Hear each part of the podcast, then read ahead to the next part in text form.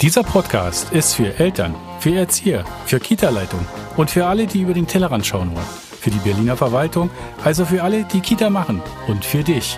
Herzlich willkommen zum Podcast Die Kita-Macher.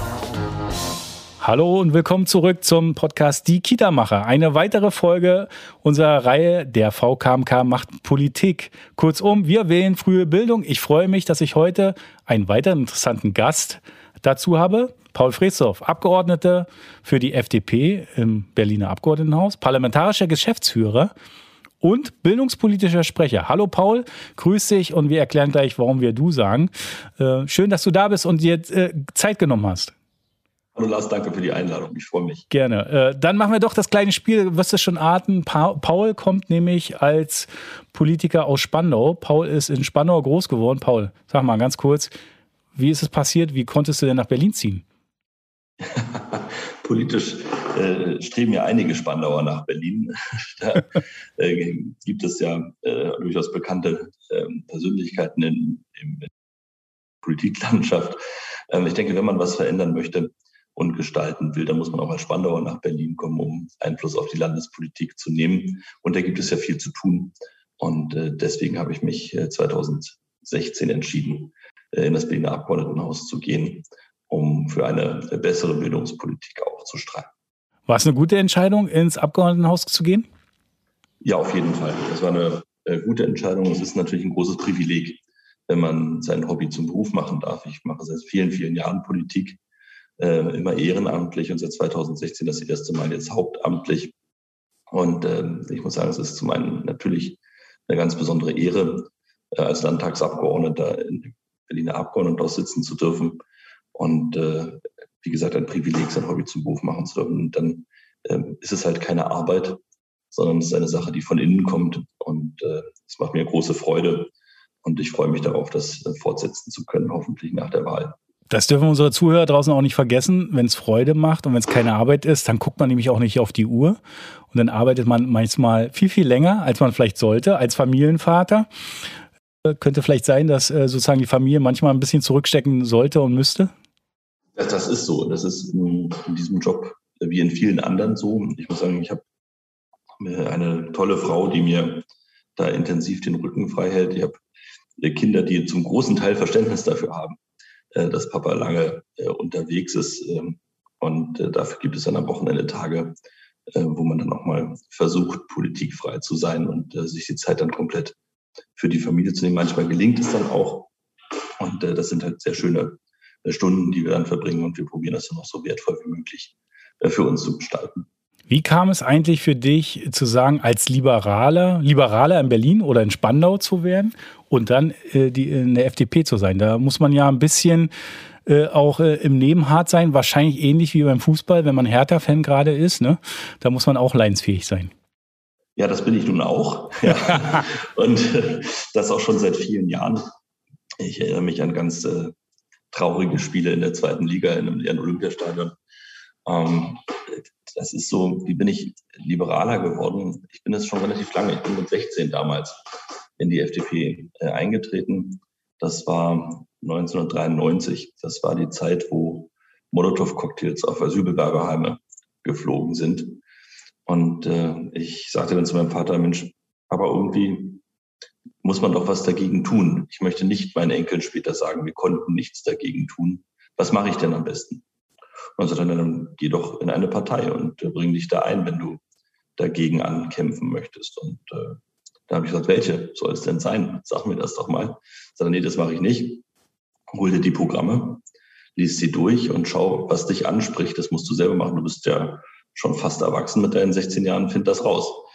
Das habe ich dann gemacht und äh, der Gedanke der Freiheit und das Vertrauen in das Individuum, das hat mich damals schon sehr angesprochen. Das war für mich auch immer der Gegenentwurf zu absoluten äh, Bewegungen und äh, zu Extremen und äh, dachte, das ist genau das, was ich suche. Bin dann zu ein, zwei Veranstaltungen gegangen von den Freien Demokraten damals in Spandau und bin seitdem da nicht mehr weg, sozusagen. Ähm, da macht man Höhen und Tiefen mit, aber auch da bin ich Überzeugungstäter, muss ich gestehen. Die innere Überzeugung äh, macht's ja klar, völlig richtig. Ich hänge dem Thema Freiheit immer noch an.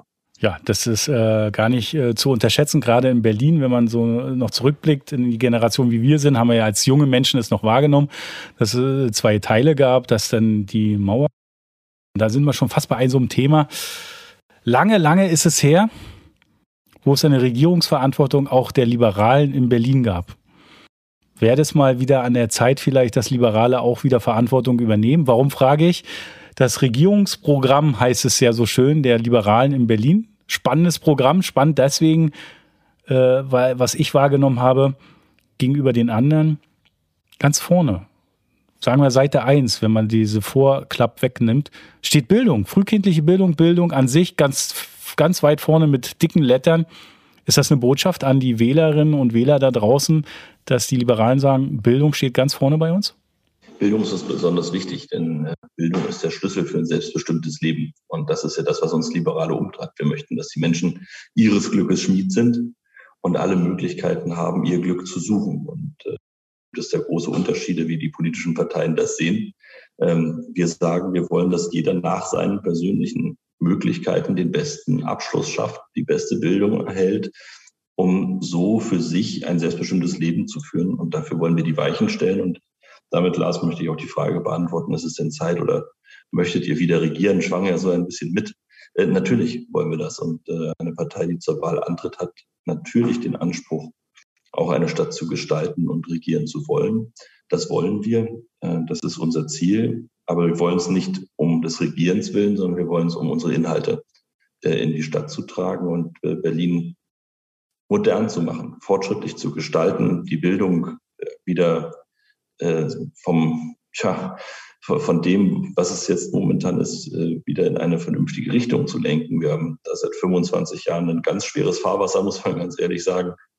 Und äh, da wollen wir die Bildungslandschaft in Berlin rausbekommen. Und die fängt natürlich, und äh, das sage ich nicht nur, weil ich jetzt beim VKMK bin, äh, natürlich bei der Kita. Weil die Kita ist eine Bildungsstätte und legt das Fundament für die Bildungskarrieren äh, von jungen Menschen. Und äh, darum haben wir da auch einen großen Teil äh, im Programm drin, äh, weil wir sagen, es ist ein äh, großer Ansatz, den man fahren muss, um dieses verkorkste System, was wir momentan in Berlin haben, wieder auf die richtige Schiene zu setzen. Da höre ich so ein bisschen raus, wenn wir jetzt zusammen mal so, ein, so eine Bestandsaufnahme der letzten fünf Jahre machen für frühe Bildung. Ich, ich lese mal kurz ein bisschen was vor oder gedanklich lese ich vor, was ich so ein bisschen jetzt hier so gerade habe, wenn ich jetzt die letzten fünf Jahre äh, mir anschaue ähm, so Schlagworte. Mal sehen, was du nachher da, daraus machst und dazu sagst, wie ihr das seht als Liberale.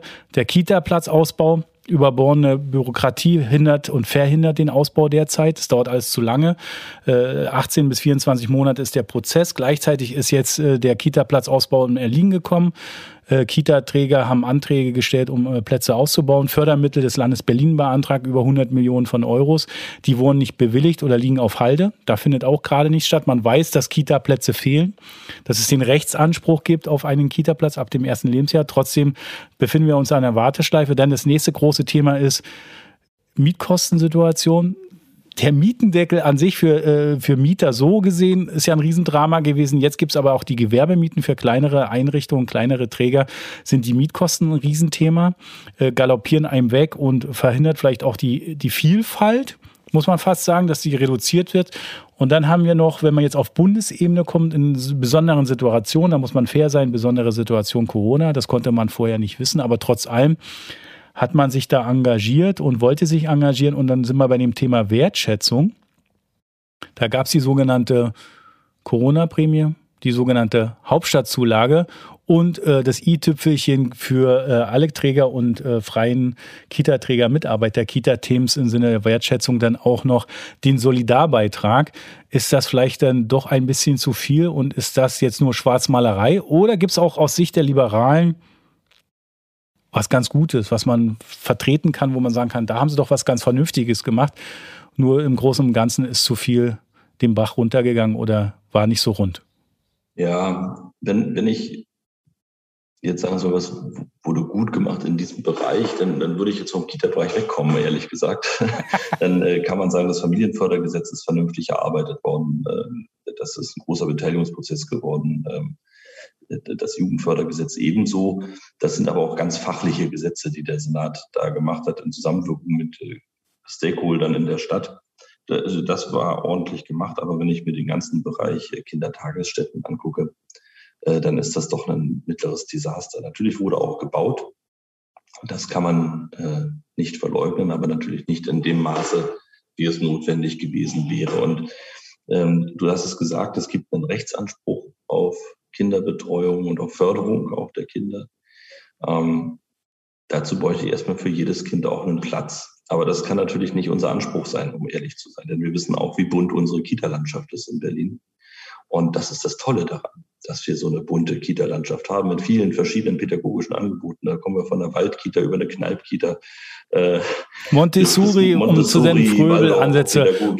Ja, äh, oder genau. eine ganz, ganz bunte Mischung von Möglichkeiten, äh, wo man sein Kind hingeben kann. Und ich möchte, dass die Berliner Eltern die Möglichkeit haben, auch auszusuchen, welches pädagogische Konzept passt denn zu meinem Kind und was passt zu meinen Erziehungsvorstellungen auch. Und da sind wir ganz weit von entfernt. Denn momentan gilt ja die Regel friss oder stirb. Ich bekomme einen Kita-Platz und den, wenn ich den nicht nehme, stehe ich da und weiß nicht, wie ich Beruf und Familie vielleicht noch vereinbaren kann. Äh, und das ist von einem Bezug zum anderen äh, durchaus noch unterschiedlich. Da haben wir ja auch äh, unterschiedliche Ausprägungen in der Stadt, was den Mangel angeht aber er ist überall groß und von einer Auswahl sind wir weit entfernt. Darum hätte da schon äh, viel mehr passieren müssen. Und wir haben ja vor etlichen Jahren äh, einen Großteil der Kindertagesstätten an die freien Träger übertragen als Land Berlin, was eine segensreiche Entscheidung war aus meiner Sicht, äh, weil da eine tolle Arbeit gemacht wird. Und wir sehen auch, dass die freien Träger in der Stadt zu viel, viel günstigeren Preisen Kindertagesstätten schaffen, als es die Eigenbetriebe tun.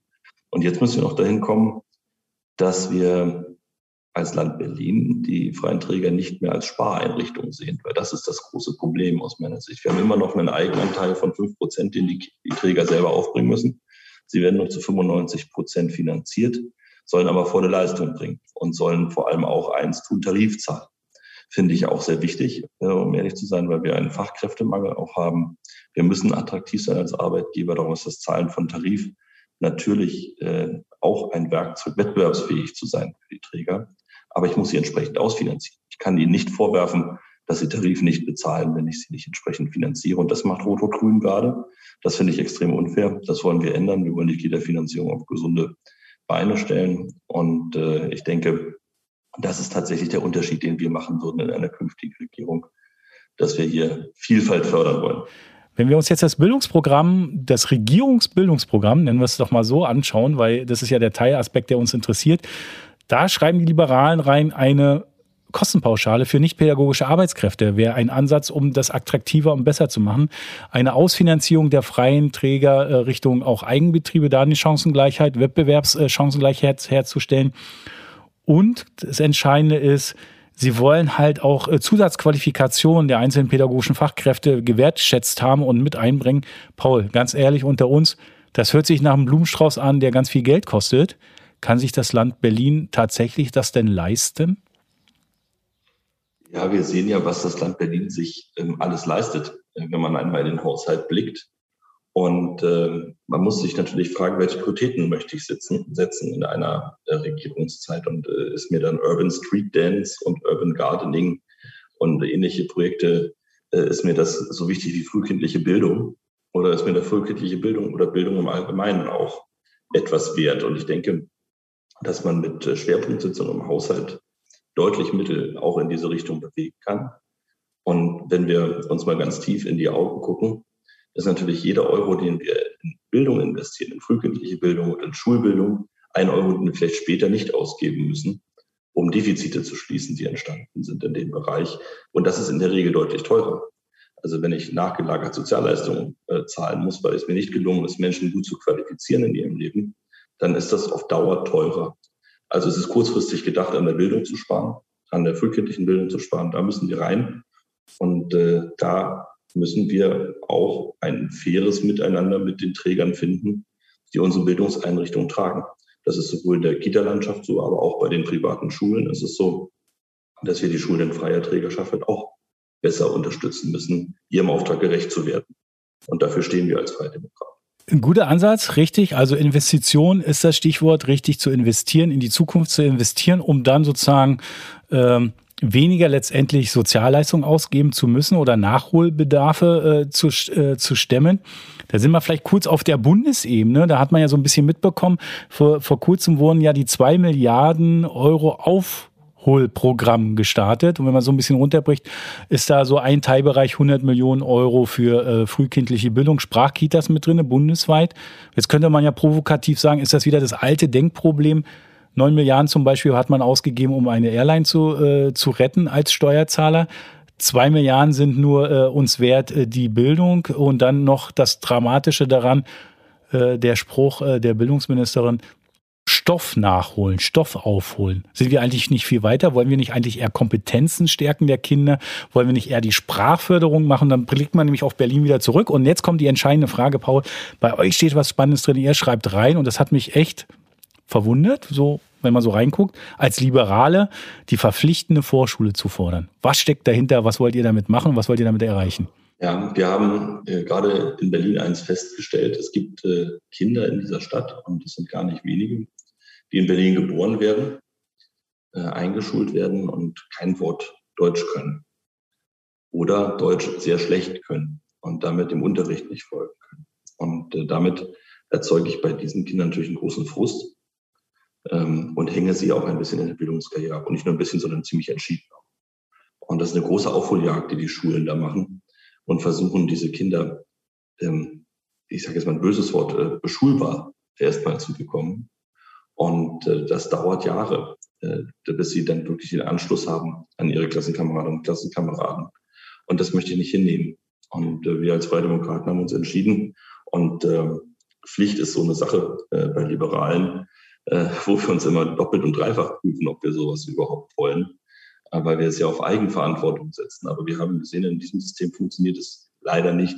Und darum müssen wir dahin gehen, dass die Kinder im letzten Jahr vor der Schule verpflichtend zusammen sind und gezielt gefördert werden. Dazu gehört natürlich das Erlernen von Fähigkeiten, von Sozialkompetenzen.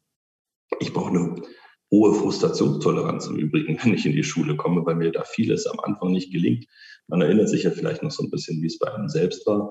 Ich sehe es bei meinen äh, Kindern, die beide in der Grundschule sind, da braucht man äh, Durchhaltebilden auch, wenn es mal nicht funktioniert. Und das ist eine Fähigkeit, die kann ich zu Hause lernen. Äh, das, da bin ich ein sehr glücklicher Mensch, wenn ich ein Elternhaus habe, was mir das vermitteln kann. Ähm, aber das ist nicht allen gegeben und darum muss ich es dann vielleicht auch in einer Vorschulsituation machen. Ähm, diese Soft Skills zu erlernen, die ich für Schule brauche. Und viel wichtiger ist natürlich die Sprachförderung. Ja, das ist ein, ein ganz äh, großer Schlüssel. Und zum Erfolg in der Bildung ist die Sprache. Und äh, darum setzen wir uns für eben diese Vorschulpflicht ein, damit wir alle Kinder zu einem Punkt abholen können. Und wenn wir merken, äh, dass äh, das eine Kind vielleicht noch einen stärkeren Förderbedarf hat und noch nicht schulreif ist, dann lassen wir es noch einer Kita. Das kennen wir im Übrigen alle. Also ich glaube, jeder, der ein Kind in der Kindertagesstätte hatte, äh, weiß, dass es Kinder gibt, die auch zurückgestellt werden und die einfach nochmal eine Runde in der Kita machen. Wir wollen das auch, aber dann halt in dieser Vorschulsituation. Also mit einer gezielten Förderung auf die Schule hin. Ähm, noch mehr, als es jetzt schon nach dem Berliner Bildungsprogramm gemacht wird. Auch das muss dann äh, natürlich erarbeitet werden, äh, überarbeitet werden, auch das Berliner Bildungsprogramm dahingehend. Und wir versprechen uns noch eins davon, wir hatten vorhin schon mal das Thema Fachkräftemangel angesprochen. Wir haben gesagt, wenn wir äh, vorschulische Arbeit noch verstärkt und, und schulischer auch in den Kindergarten holen oder in die Kindertagesstätte, so heißt es ja richtig, äh, dann ähm, ist das auch eine Möglichkeit nicht nur des Job Enrichments, äh, das ist eine wertvollere Arbeit, vielleicht auch was für den einen oder anderen, sondern dass wir auch gucken können, ob dann noch die tarifliche Eingruppierung so stimmt. In, auch dann noch eine, eine, eine E9 bezahlt wird oder vielleicht eine andere höherwertige Tarifgruppe, die es nochmal attraktiver gestaltet, ist natürlich auch nochmal im Kampf um die Talente äh, in dem Bereich äh, sicherlich eine gute Möglichkeit, diese an uns zu binden. Wenn ich das so ein bisschen raushöre, äh, sagt ihr, der Ansatz ist richtig zu gucken, äh, zu gucken, ob die Sprachkompetenzen, die anderen Fähigkeiten da sind. Deswegen eine, so eine Art verpflichtende Art Vorschulthematik. Ich, sicherlich ist man damit angreifbar. Äh, das Gegenargument wäre ja ab dem ersten Tag wo die Kinder in die Tageseinrichtung kommen, fängt das Bildungsprogramm ja an zu greifen und man erarbeitet mit den Kindern Sprachentwicklung, Fertigkeiten etc. Also ich glaube, man muss den draußen zuhören nochmal klar machen, man möchte nicht die klassische Verschulung, sondern man möchte eher die Kompetenzstärkung, Kompetenzerwerb um, das habe ich jetzt, glaube ich, bei euch richtig rausgehört, um dass sie äh, sozusagen beschulbar letztendlich dann sind. Also wenn ich raushöre, heißt es letztlich, den Fachkräften eine Entlassung äh, geben. Sozusagen das klassische Thema ist ja die mittelbare pädagogische Arbeit, also das Begutachten, das Beobachten, alles, was im Hintergrund äh, stattfindet, sozusagen anders anzupassen in diese Personalausstattung. Das wäre dann diese Gleichheit oder diese Verbesserung, um die Fachkräfte zu halten. Und wiederkehrend dann auch noch das Argument, äh, was ich da so ein bisschen rausgehört habe, vielleicht kannst du das ja nochmal aufgreifen oder sagen, nee, das habe ich falsch verstanden, dann ist eine engere Verzahnung zwischen frühkindlicher Bildung Kita, Vorschulsituation, Grundschule, dass sozusagen die Curricula besser miteinander abgestimmt sind, dass sie tatsächlich wissen, was sie gemacht haben. Und euer Mittel ist zu sagen, NDH-Anteil ist so ein Schlagwort. Äh, für Nicht-Fachwelt heißt das nicht deutscher Herkunft. Da gibt es wenn man 40 Prozent äh, Quote erreicht hat, dann bekommt man eine, Steuer, also eine finanzielle Unterstützung und kann dagegen steuern mit Sprachkräften. Das wäre so ein Thema, wo ich raushöre, das soll weg, das soll ab dem ersten Tag sein. Das muss immer grundsätzlich leiden, weil das wäre die Vorschulleistung im Sinne der Qualifikation der Kinder für die erfolgreichen Start in die Schule. Oder? Genau richtig. Ja. Also Sprachförderung immer ab dem ersten Tag und auch mit einem vernünftigen Personalschutz unterlegt, sonst geht es halt nicht. Und da sind wir wieder dabei. Gute Bildung kostet im Zweifel Geld, aber das ist Geld, was wir später nicht in die Hand nehmen müssen. Und äh, da hängt halt auch immer noch ein bisschen mehr dran. Ähm, denn jeder zerstörte Bildungsweg ist auch ein bisschen kleines, zerstörtes Lebensglück. Und äh, darum geht es doch am Ende des Tages. Genau, um das kleine Glück größer zu machen und nicht zu zerstören, das kleine Bildungsglück. Gutes Leben führen können. Ne? Genau, gutes ja. Leben führen für die Kinder, für die äh, daran Heranwachsenden. Denen auch eine Perspektive zu geben, heißt ja letztlich immer, äh, man will denen ja ganz viel mitgeben. Äh, dafür braucht man ja aber auch gut äh, ausgestattete äh, Kita-Träger. Und Kita-Träger haben so ein bisschen das Problem momentan, sie wollen, sie stehen mit den Schuhen da und wollen loslegen, können aber nicht loslegen. Wir haben das Problem auf den der äh, Zweiggliedrigkeit von Berlin. Altes Thema, Verwaltungsreform. Berlin hat nicht das Problem der Erkenntnisse, sondern das Umsetzungsproblem. Äh, wir scheitern momentan regelmäßig daran, wir brauchen 18 bis 24 Monate als Kita-Träger, um erfolgreich neue Projekte an den Start zu setzen. Erschwerend kommt hinzu, dass uns die Baukosten komplett gerade weggaloppieren. Idee, die hatten, und einfach äh, habe ich auch ein bisschen wiedergelesen bei euch, so eine Art Fast-Track-System zu entwickeln, eine Verkürzung, eine Vereinfachung der Bauvorschriften, eine Vereinfachung des äh, Anmelde- und Genehmigungsverfahren. Ist das ein Schlüssel, um das schneller hinzubekommen, um die fehlenden 25.000 bis 26.000 Plätze, die wir jetzt noch zusätzlich brauchen, zu schaffen? Entbürokratisierung ist da sicherlich äh, der Schlüssel. Wir haben äh, auch in dieser Wahlperiode schon eine äh, Novelle der Landesbauordnung vorgeschlagen, äh, hier auch ein einfacheres, schnelleres Bauen zu ermöglichen. Wir müssen uns auch noch mal ganz genau anschauen äh, und es entschlacken bei den Vorschriften für den Kita-Bau. Ähm, da geht es auch zum Teil um Außenflächen und, und Außenflächengrößen, ja, und, und, um die Lagen der Kindertagesstätten. Und also wenn ich einen, einen, großen Spielplatz davor habe, muss ich dann wirklich eine eigene große Außenfläche vorhalten. Ähm, da muss man natürlich auch mal pragmatisch an äh, Themen rangehen. Und äh, immer wieder kommen wir natürlich zurück dann auch zur Kita-Finanzierung am Ende des Tages, wenn es auch um den ähm, Neubau geht. Ich glaube, äh, da muss man sich dann halt auch ähm, ehrlich machen und äh, gucken, wie man äh, hier äh, die Finanzierung so aufsetzen kann, äh, da, dass es halt auch in den Innenstadtbezirken weiterhin neue Kindertagesstätten geben kann. Ähm, du, du hast es vorhin angesprochen, das Thema Mieten ist, glaube ich, ein, ein großes Problem. Und äh, wenn man überlegt, dass wir ein Kita-Kostenblatt für alle Kitas in ganz Berlin haben, wo der Mietanteil natürlich mit drin ist, ähm, dann ist das, da muss man gar kein Experte sein, um ehrlich zu sein, um zu erkennen, dass da ein Fehler ist. Dass genau, das ist. Innenstadt die gleichen, den gleichen Mietanteil bekomme wie in einem Außenbezirk, vielleicht in der C-Lage, ähm, ist natürlich Irrsinn. Ja, also da mit einem Querschnitt zu arbeiten, das macht äh, sicherlich keinen Sinn. Da muss man schon auch nach Lagen unterscheiden, was die Zuschüsse betrifft. Das da ist sind doch, wir, glaube ich, nicht ganz auf dem gleichen äh, Weg unterwegs, aber wir haben gesagt, warum, warum clustern wir nicht verschiedene Mietlagen und nehmen die äh, mit rein in diesen, äh, in diesen Ansatz der Finanzierung, ja, dass ich äh, weiß, okay, wer im Cluster A ist, bekommt Zuschuss X, wer im Cluster B ist, Zuschuss Y. Ähm, das würde Sinn machen, um es dann auch wieder leichter zu machen, der Kindertagesstätten. Denn nicht alle werden ja auch zwingend neu gebaut. Das ist ja auch teilweise das Reingehen in Bestandsobjekte, die ich dann ausbaue. Man muss es sich ja nicht so vorstellen, dass komplett Häuser überall neu gebaut werden. Wir immer wieder Gewerbeimmobilien, die umgebaut werden, zu Kindertagesstätten in den Bezirken. Ich erlebe es gerade bei mir im Kiez in der Wilhelmstadt in Spandau, da entsteht auch wieder in einer äh, Gewerbeimmobilie eine neue Kindertagesstätte. Ähm, da geht's halt los. Ähm, wir müssen es halt leichter machen.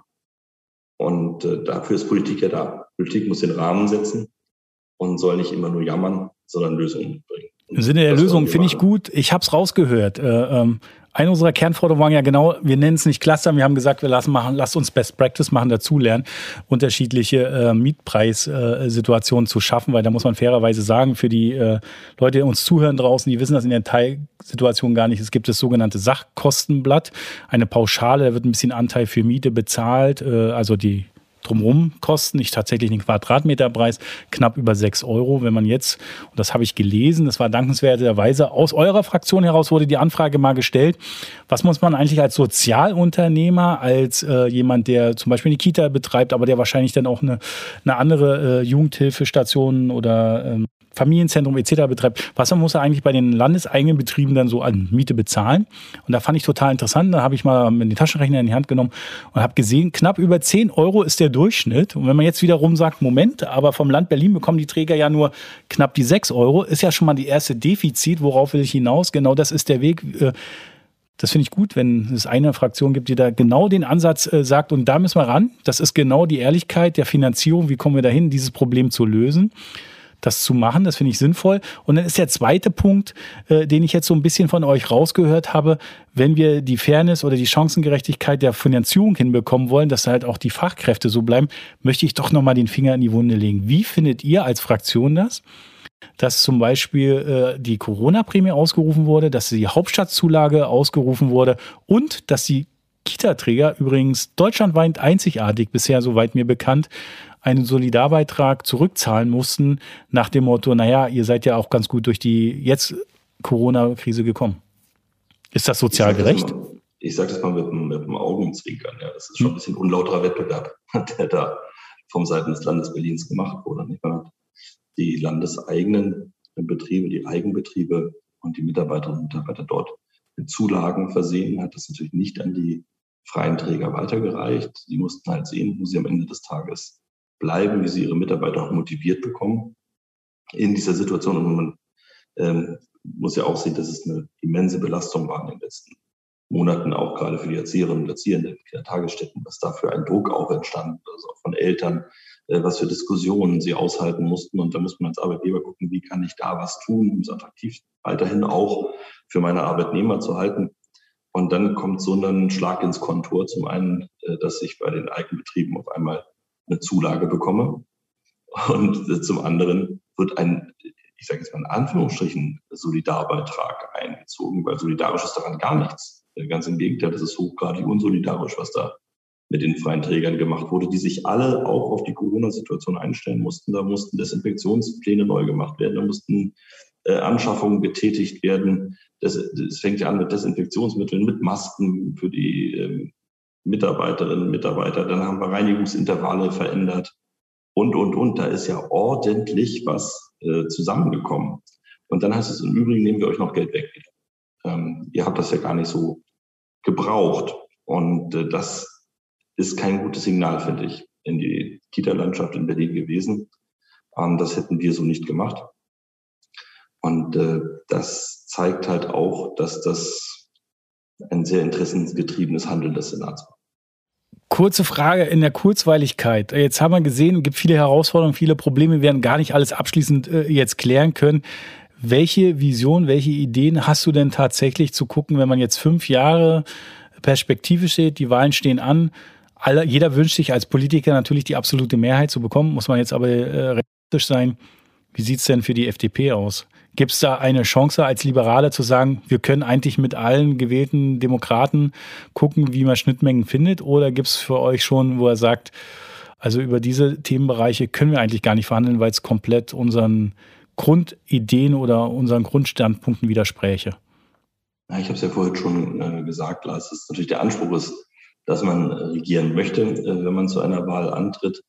ähm, am Ende des Tages aber nicht des Regierens willen, sondern weil es um Themen geht, die wir bewegen möchten. Und wenn es Partner gibt in der Stadt, die sagen, wir sind bereit, die Themen mit euch auch äh, zu bearbeiten und äh, euch da auch Luft und Raum zu lassen, erfolgreich arbeiten zu können in den Bereichen, dann sind wir immer bereit, darüber zu sprechen mit allen demokratischen Fraktionen oder Parteien, um da über Bündnisse zu sprechen. Ich glaube, am Ende des Tages sind es die Berliner und Berliner, ähm, die uns eine Empfehlung für ein Bündnis mitgeben und Bündnismöglichkeiten eröffnen. Ähm, darum müssen, muss man da äh, auch bescheiden und demütig bleiben und gucken, was der Wahlabend bringt. Und äh, danach kann man in Gespräche gehen. Aber von vornherein zu sagen, es gebe da äh, in viele Richtungen keine Gesprächsfäden, ähm, das würde ich nicht sagen, gerade im Bildungsbereich ähm, gibt es einen guten Austausch auch mit den jetzigen Koalitionären, ähm, wo man auf Sachebene gut miteinander arbeiten kann. Äh, darum wäre da aus meiner Sicht das erstmal nicht grundsätzlich auszuschließen. Wunderbar. Kurze, weilige Frage zum Abschluss. Äh, Spandau oder Berlin? Na, Spandau äh, ist meine Heimat. Ähm, das ist das, wo ich herkomme, wo ich lebe, wo ich gerne lebe. Ähm, das ist mir ein, ein Herzensthema. Ähm, aber Spandau ist halt auch immer ein Teil Berlin. Und Berlins, auch wenn wir Spandau das spaßhaft und, und äh, immer auch im kleinen Schalk im Nacken immer so ein bisschen äh, anzweifeln und unsere Späße mitmachen, die Berliner ja andersrum äh, genauso. Aber die Frage stellt sich für mich, weil äh, Spandau ja äh, als äh, einer der zwölf Bezirke Berlins natürlich bei allem Spaß, den man miteinander treibt, ein Teil dieser Stadt ist. Und äh, wenn ich was für meinen Heimatbezirk bewegen möchte, dann muss ich mich im Berliner Abgeordnetenhaus einsetzen. Und äh, ich möchte halt, dass ganz Berlin eine bessere Bildungslandschaft bekommt, bessere Kindertagesstätten ähm, und eine bessere Regierung vor allem. Äh, das hat Berlin verdient und dafür streiten wir Freien Demokraten und werden uns da intensiv für einsetzen und werben mit einem aus meiner Sicht sehr starken Wahlprogramm dafür. Ich kann das jedem ans Herz legen, da mal einen Blick reinzuwerfen. Wunderbar, jetzt kurzweiliger, noch kürzer. Jetzt versuchen wir es in ein, zwei Punkten nur. Westerwelle oder Lindner? Wer hat dich mehr geprägt? Geht doch nicht so schnell. das, das, das, ist, das ist äh, geprägt, äh, sicherlich mehr Westerwelle. Okay. Das, das kann ich sagen, weil er in den Jahren die Partei geführt hat, äh, als ich noch deutlich jünger war als jetzt. Und äh, er hat mich mehr geprägt. Okay, welche ist deine Lieblingsfarbe? Gelb oder Magenta? Gelb. Okay, ganz klar. Äh, preußischer Landtag oder doch Rotes Rathaus? Ähm, wir, wir Freien Demokraten gerne beides. Ja, mit einer starken Fraktion im preußischen Landtag und, einen, und tollen Senatorinnen und Senatoren äh, in den Senatsverwaltungen. Das ist eine klare Aussage. Regierungsverantwortung übernehmen, da hört man es raus, die Liberalen wollen. Jetzt frage ich die letzte Frage und dann hat Paul die Möglichkeit, den abschließenden Satz Richtung äh, unseren Zuhörern zu senden. Paul, Ampel oder Jamaika? Was wäre dir lieber, ganz persönlich? Als Koalitionsfarbe. Ganz persönlich äh, sage ich das, was ich eben gesagt habe. Ich möchte gerne den Wahlabend abwarten und schauen, was die Berliner und Berliner wollen. Und äh, dann gucken wir, äh, was sich da ergeben kann. Liebe Zuhörer da draußen, ihr habt gehört, es war ein kurzweiliges Gespräch mit Paul Freesdorf, FDP-Abgeordneter, bildungspolitischer Sprecher, parlamentarischer Geschäftsführer der Fraktion. Danke, Paul. Dein, deine Bühne noch, die letzten Worte für unsere Zuhörer darfst du gerne sprechen. Also ich bedanke mich äh, ganz herzlich für das nette Gespräch. Ich wünsche allen, dass Sie durch diese turbulenten Zeiten gut durchkommen, dass Sie gesund bleiben und wenn Sie einen Wechsel haben wollen, einen neuen Stil in der Politik und eine Bildung, die diesen Namen auch verdient, dann machen Sie zu den Wahlen Ihr Kreuz bei den Freien Demokraten. Und zwar auf allen Stimmzetteln.